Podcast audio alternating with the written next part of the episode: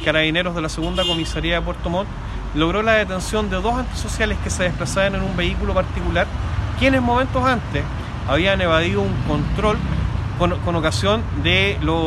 las fiscalizaciones que realiza nuestra institución para prevenir los contagios de COVID y el debido cumplimiento de la cuarentena. En este contexto, al lograrse la detención, se pudo establecer que estos sujetos transportaban al interior del vehículo una cantidad importante de drogas